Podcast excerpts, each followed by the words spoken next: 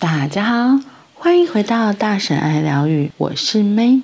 今天的 One Day 有一天，我们要说的是偶发事件。偶发事件是偶尔注意，必然发生。意外是真的没想到，还是没想。如果我们买了一盒两千片的拼图，拼到最后一刻才发现少一片，我们会不会暴跳如雷？两千片少了一片，一定不是有人要整你，但你会不会说这是意外而不追究呢？不，你一定会去投诉，要求换新，要求有人要为失误负责，至少要有人道歉吧。可是，在真实的世界，当面对比少一片拼图严重几千万倍的事，人们往往忽视，而把它归为意外。因为是意外，所以没有人有错，没有人需要为发生的事负责任。一九八三年十一月九日，一只两岁的虎鲸在冰岛外海被人抓住，它从此有了名字，叫。提利康，它也从此离开大海，失去了自由。提利康先被关在冰岛的一家海洋动物园，关他的鱼缸很狭小，他只能微微翻转身躯。一年后，他被送到加拿大卑诗省的太平洋海洋乐园，开始了表演生涯。每一天，提利康要演出八场，一场长达一小时，周周七天无休。一天演出完毕，剩下的几十个小时，提利康要做什么？什么也不能做。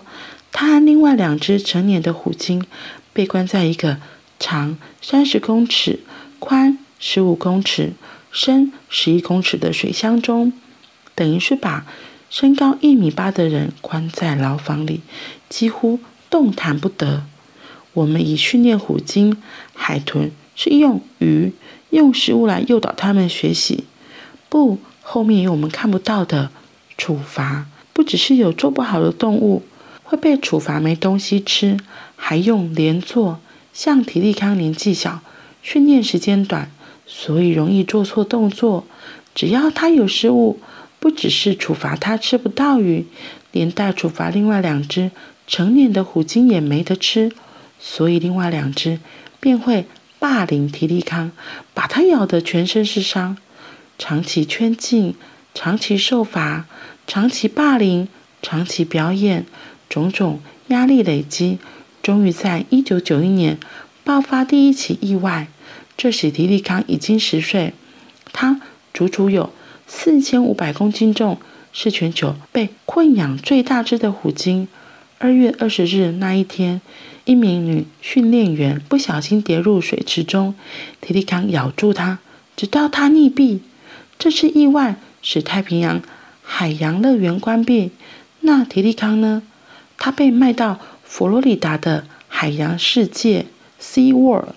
海洋世界不只要他表演，还把他当成种鲸来繁殖小鲸。他前后一共是二十一只虎鲸的爸爸。现在。只有十一只还活着。一九九九年七月六日，有一名男子偷偷溜入海洋世界，跑进饲养区，后来被发现死在水中，全身遍体鳞伤。头号嫌犯就是提利康，因为他有前科。但是官方判定那个无聊男子是失足落入冰冷的水池，失温而死。这当然也是意外。最大的意外发生在二零一零年二月二十四日，当天女训练员朵恩·布兰奇奥和提利康一起表演。她有十六年的经验，非常资深。她过去和提利康都相处融洽，像一对好朋友，表演默契也十分足够。但在表演中，提利康突然摆动身体，强力拍打布兰奇奥。再顺势把他拖入池底，使他当场毙命。整个过程事发突然、短暂、迅速，其他训练员根本来不及救援，而且活生生在全场观众面前上演意外。提利康真的成了杀人鲸。我真的不知道为什么要把虎鲸也称作杀人鲸。在野生的海洋，虎鲸从来不会袭击人类，它们想吃鱼，对人没兴趣。只有被人豢养的虎鲸才出现攻击人的记录。提利康的悲剧主要源自我们以为动物没有灵性，只有人类才是万物之灵。所以动物任人驱使，不是什么罪过。当有表演的动物发生攻击事件，这是动物的发疯发狂，是意外。你看到冰山一角，往下追究，才知道悲惨的世界有多大。所有结果其实是人类选择和行为所造成，并不是真的意外，而是必然会发生的恶果。提利康呢？他现在在哪里？有因此被好好照顾？舒缓他的痛苦吗？还是被残忍的安乐死？都没有。他在二零一一年三月三十日又重回水上舞台，重新开始演出。下一个意外会在什么时候出现呢？如果我们继续用动物的痛苦来制造我们的欢乐，那怎么不会有意外呢？这里写到，皮利康他在二零一二年的时候。在佛罗里达的 SeaWorld 跟那个训练员发生了现场实况的意外。然后我记得我好像是在二零一一年去了圣地亚哥的 SeaWorld，他也就是我们那时候有看到虎鲸的表演，然后只是那时候大家都是真的称他们叫做杀人鲸，表演非常的壮观。如果你有去过花莲的海洋公园。也是有海豚嘛，这海豚比较小只，就他们这个就是虎鲸，所以就是真的非常非常非常的大只。然后它也是会像海豚一样表演飞起来啊，然后就掉下来的时候，它会故意把水喷向观众，所以前排五排的观众都会穿雨衣，因为真的那个水花非常大，比海豚大更大。然后我记得那时候有听到这个新闻，只是那时候我真的。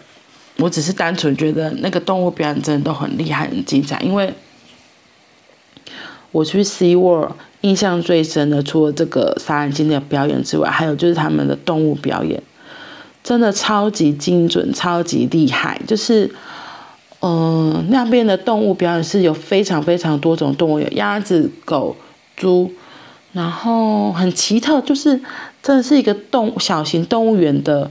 集合，然后每只动物都有配合音乐的时候，它会有出场，然后表演出一些搞笑的动作，你就觉得怎么那么厉害？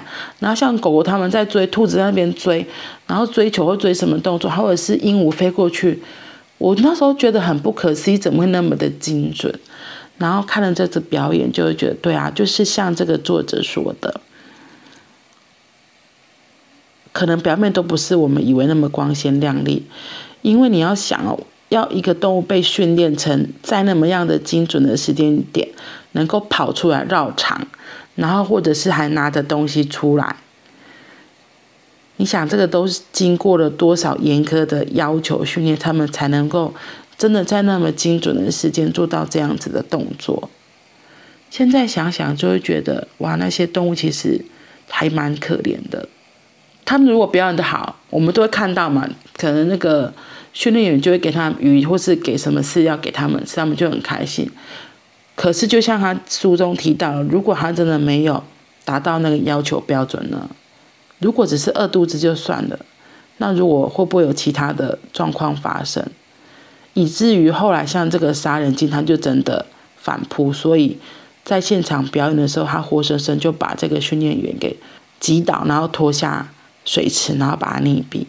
我觉得是我们自己都可以好好停下来想的，因为我印象很深。上次我就跟我老公说：“哎，想带女儿去那个市立动物园看动物。”结果我老公他就突然说：“他觉得那些动物们被关在那里其实很可怜，所以就说不要不要去看。”所以如果我们不这样去看动物园的动物，或许动物园就没有办法生存，它就会倒闭。或许这些动物有可能就可以重获自由。不过我觉得。如果是已经被饲养惯，那就算了。可是野生的，不要再去把它抓过来。对啊，因为如果它已经从小被习惯，就是圈养在那边，那它可能也不会失去了谋生的能力嘛。就像那个马达加斯加里面的那些动物一样，除非他们真的可以重新适应，然后可以唤起他们的野性，让他们可以重新适应野地的生活，不然真的有些是有可能真的会丧失求生的这个能力，那就另当别论。所以动物们，我们如果喜欢它们，它们可以自由的飞翔，或是在草地上奔跑，会更幸福吧。好啦，那我们今天就到这里喽，我们明天见，拜拜。